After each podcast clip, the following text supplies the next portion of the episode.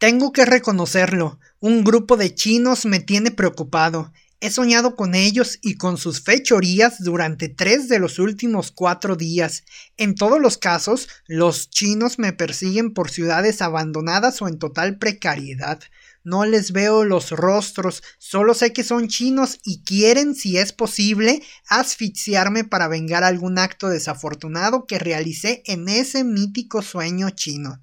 Me preocupan los chinos cuando veo a un costado que pasa un río con cuerpos humanos que flotan con la corriente porque no le siguieron los pasos. Tercos como yo, que suponían tener la razón y evitaron a toda costa hacer las paces con el grupo de orientales. Corro por los linderos del río que atraviesa por dentro de una propiedad privada, salgo a la calle y la esfera de la ciudad está vacía, desahuciada. Solo los chinos comandan.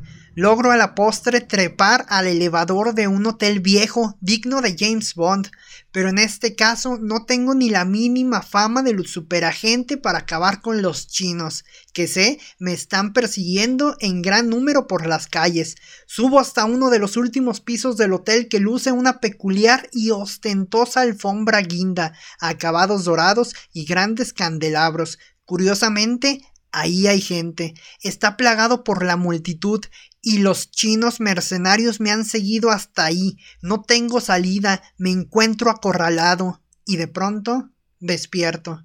¿Qué me habrán querido decir los chinos? Lo resolvemos mañana, en sueños.